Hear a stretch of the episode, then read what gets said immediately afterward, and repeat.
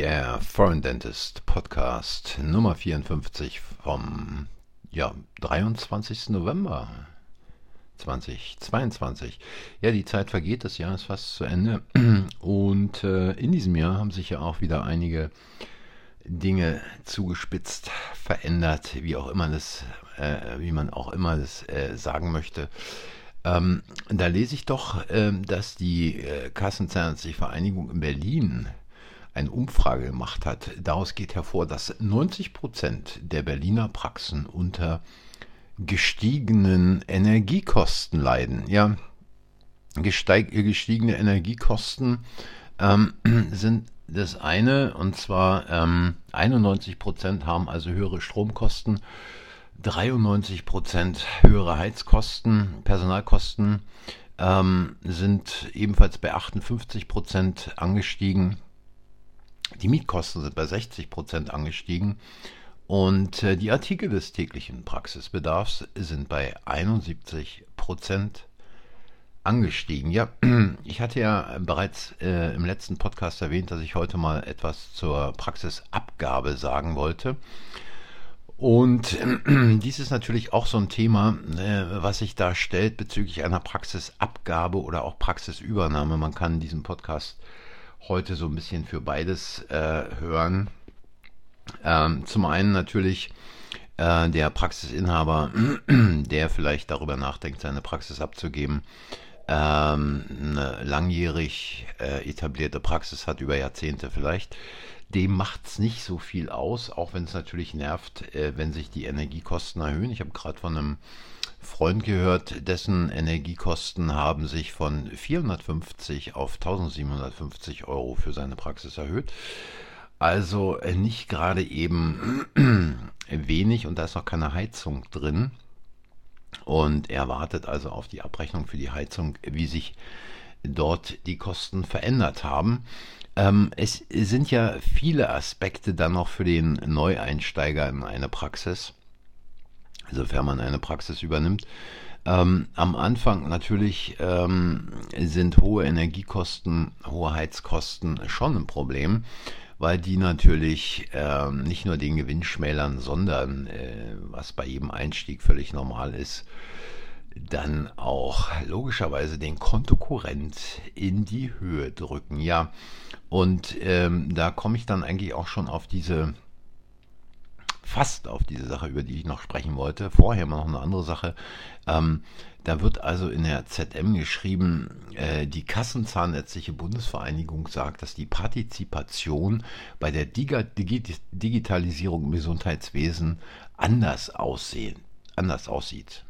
Nee, die, Parti die Partizipation bei der Digitalisierung im Gesundheitswesen sieht anders aus. Ja, so genau, jetzt habe ich Entschuldigung.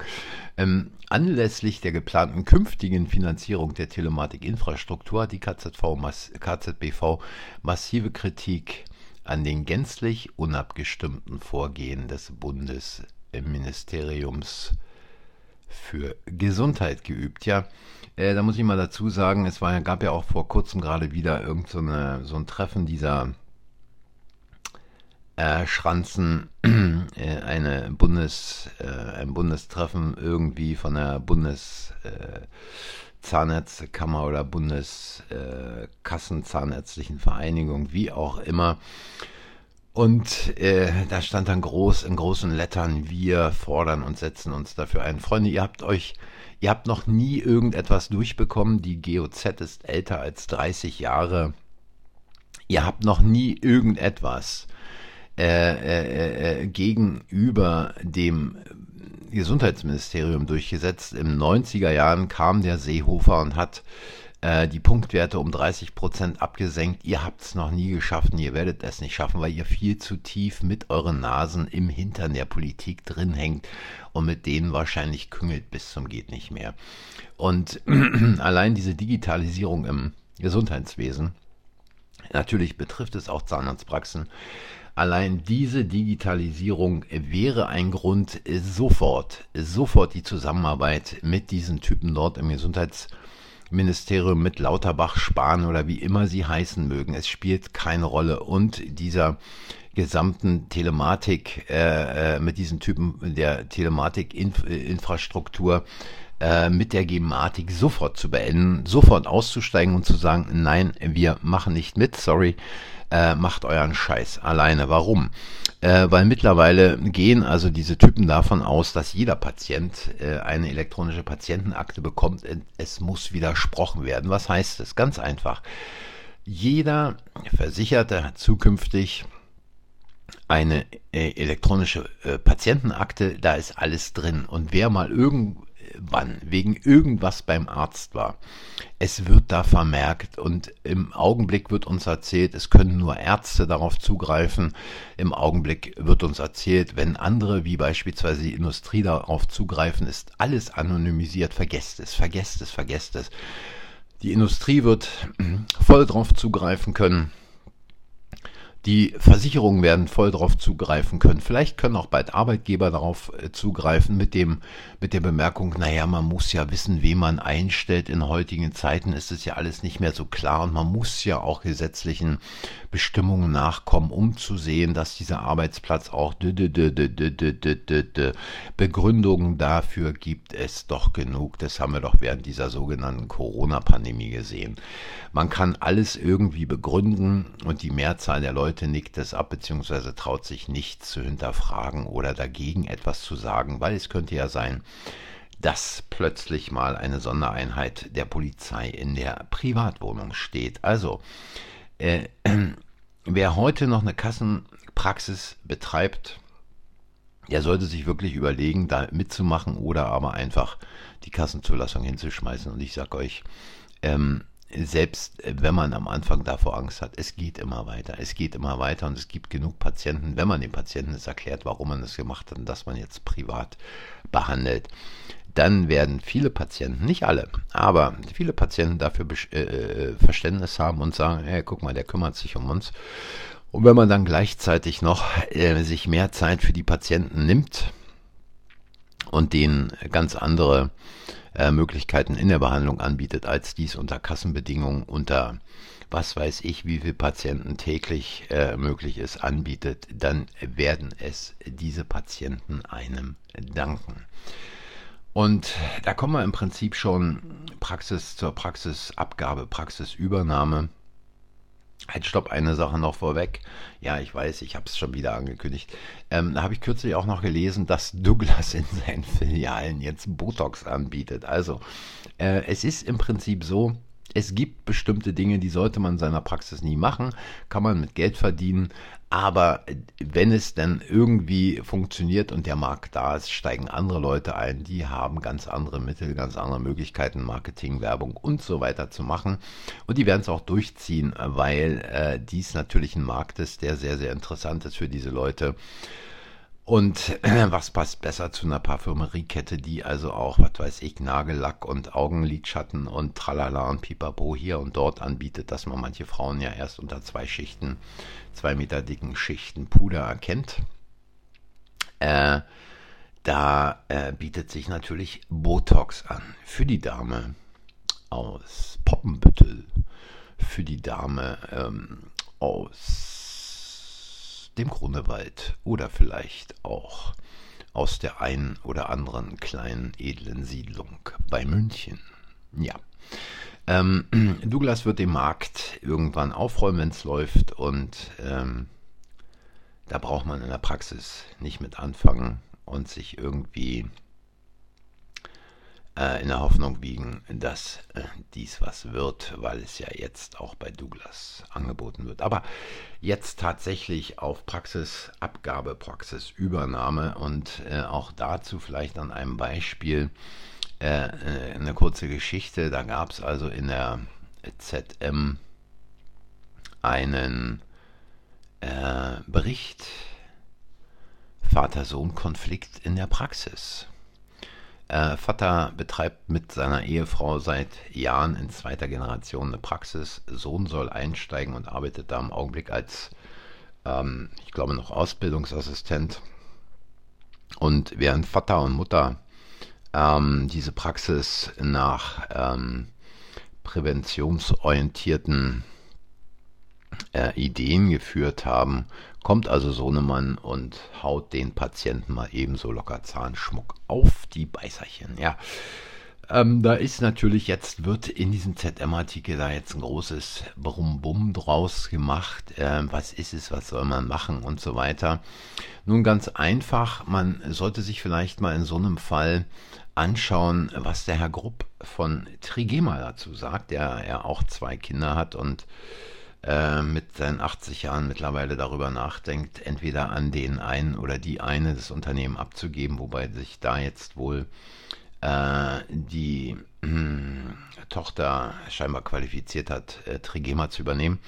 Aber äh, man muss seinen Kindern natürlich klare Regeln beibringen, ist erstmal Nummer eins. Dann scheint es da wohl in der Familie ein bisschen durcheinander gekommen zu sein. Das heißt, man hat wohl den Sohn nicht entsprechend in diese Praxis schon äh, von klein auf eingebunden und ihm erzählt, wie gut es denn sei, dass dort vielleicht eine Hygienist arbeitet und worauf es denn in der Zahnmedizin ankommt, nämlich aufs Zähneputzen und auf die Wiederherstellung eines Zustandes, wie er vor der Krankheit, sprich vor der Karies oder der Fraktur des Zahns oder was auch immer bestanden hat. Und da gehört ja nun also Zahnschmuck definitiv nicht dazu, meine Meinung. Man kann da gerne anderer Meinung sein, aber ich lasse mich da von meiner Meinung auch nicht abbringen.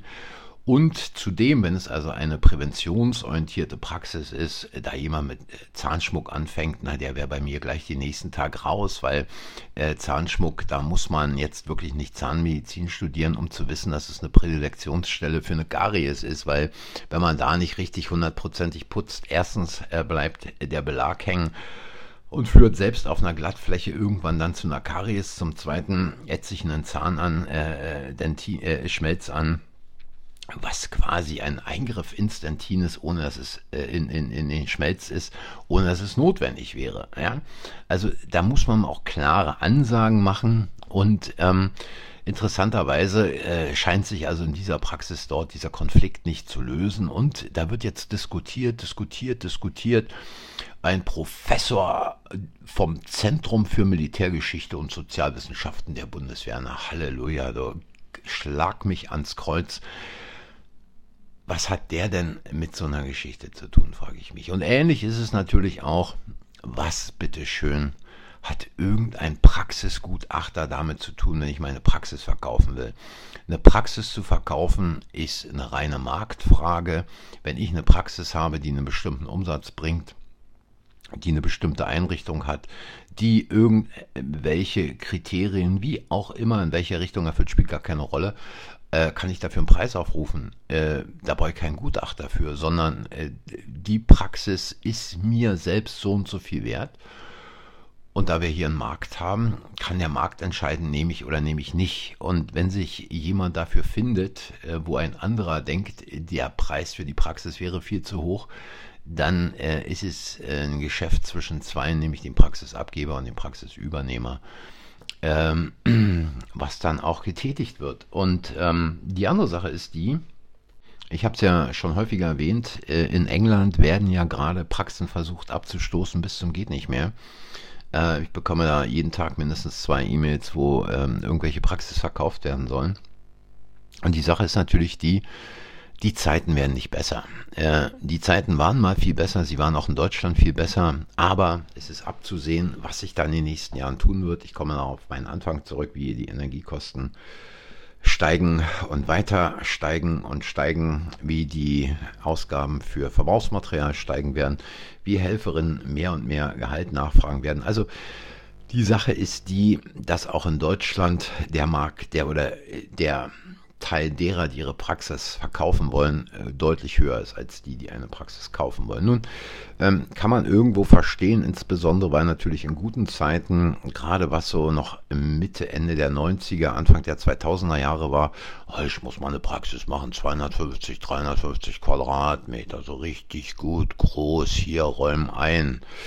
Und dann hat man als einzelner Zahnarzt gedacht, man stellt dann vielleicht noch einen angestellten Zahnarzt ein, rödelt da in vier Zimmern rum. Ich kenne jemanden, der hat allein in seiner Praxis zwischen 800 und 1000 Scheinen. Also ich möchte diese Rödelei nicht machen. Ähm, 800 bis 1000 Scheine pro Quartal ist dann doch ein bisschen übertrieben.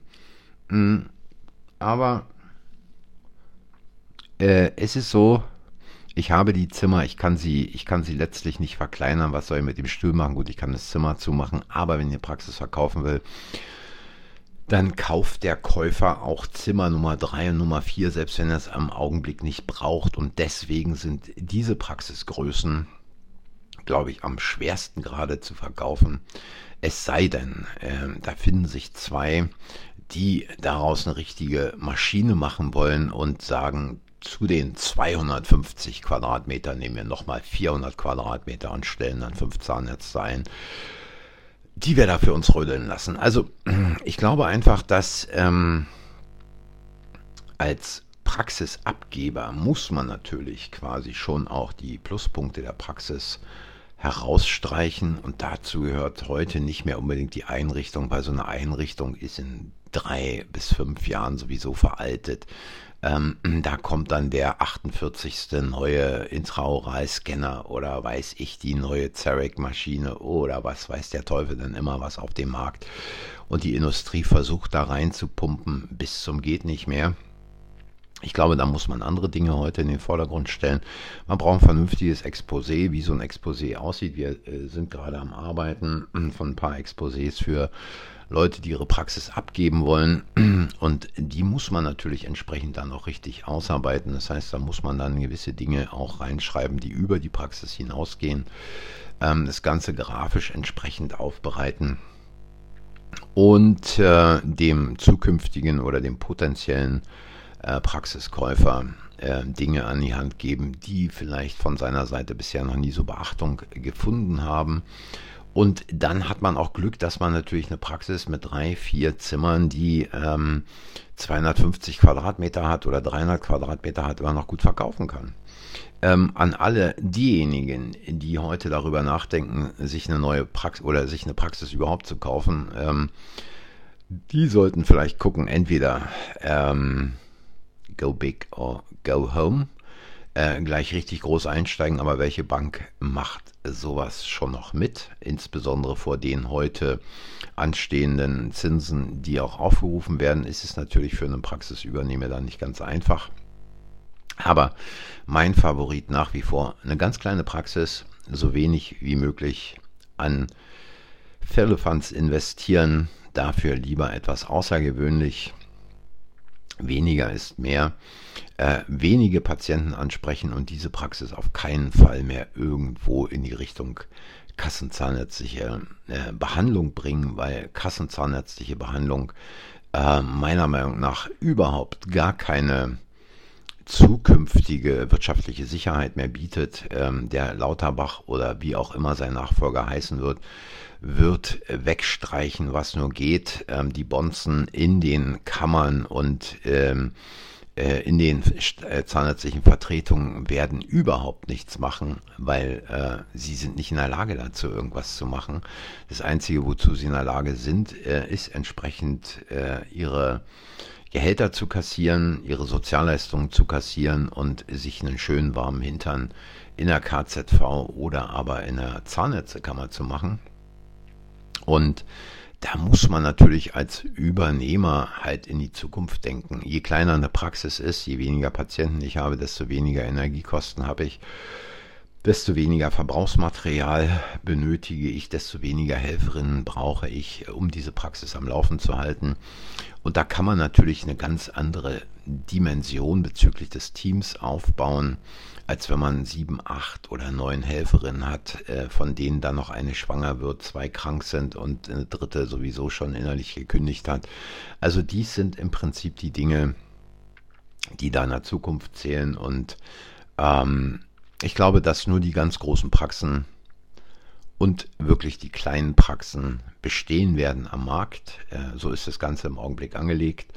Und ähm, man muss, man muss das Ganze auch aus der Perspektive des Patienten sehen. Will man da wirklich in so ein Hamsterrad rein? Will man da irgendwie mit äh, drei, vier anderen im Wartezimmer sitzen? Ähm, oder will man wirklich individuell betreut in der Praxis als einziger Patient sein? Den Patienten davor, den Patienten danach nicht sehen, wissen, dass man 100% jetzt Zeit und Aufmerksamkeit äh, für mich als Patient in dem Moment hat, wo ich in der Praxis bin und in keiner großen Praxis sowas gewährleistet. Also ähm, wer sowas behauptet, der lügt entweder oder er weiß es nicht besser und wenn jemand sagt, nee, bei mir ist es der Fall, dann möchte ich es gerne sehen, äh, bevor ich es glaube. Also ähm, dies sind die Dinge, eine Praxis abzugeben, braucht ein bisschen Händchen, muss man wissen, wie man es macht.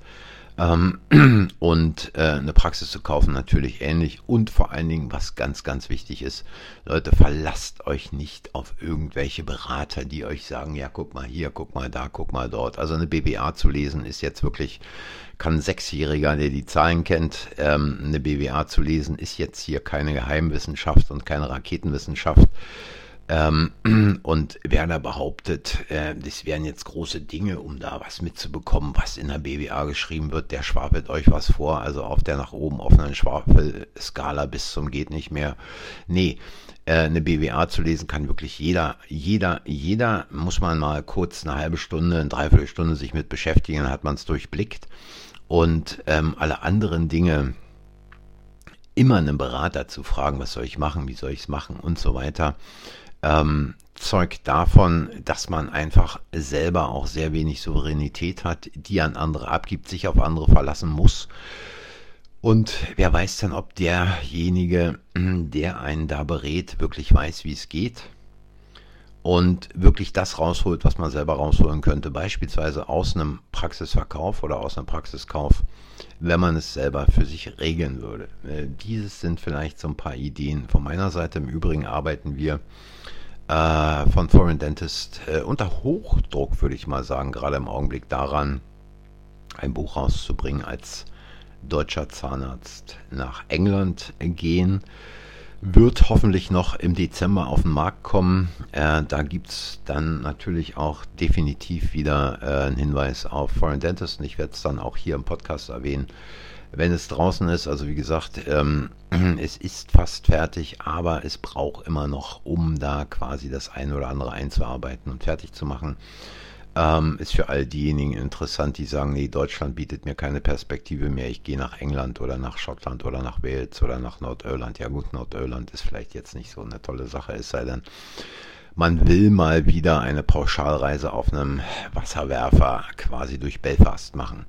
In diesem Sinne, ich sage danke fürs Zuhören, danke für eure Zeit und wie immer Anregungen, Kritiken, Meinungen oder auch Fragen in den äh, ja, mir einfach eine Sprachnachricht natürlich senden, logisch.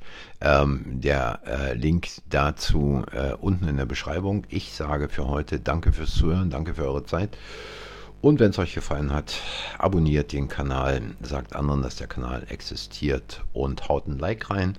Ähm, schönen ersten Advent wünsche ich. Bis zum nächsten Mal. Macht's gut. Tschüss.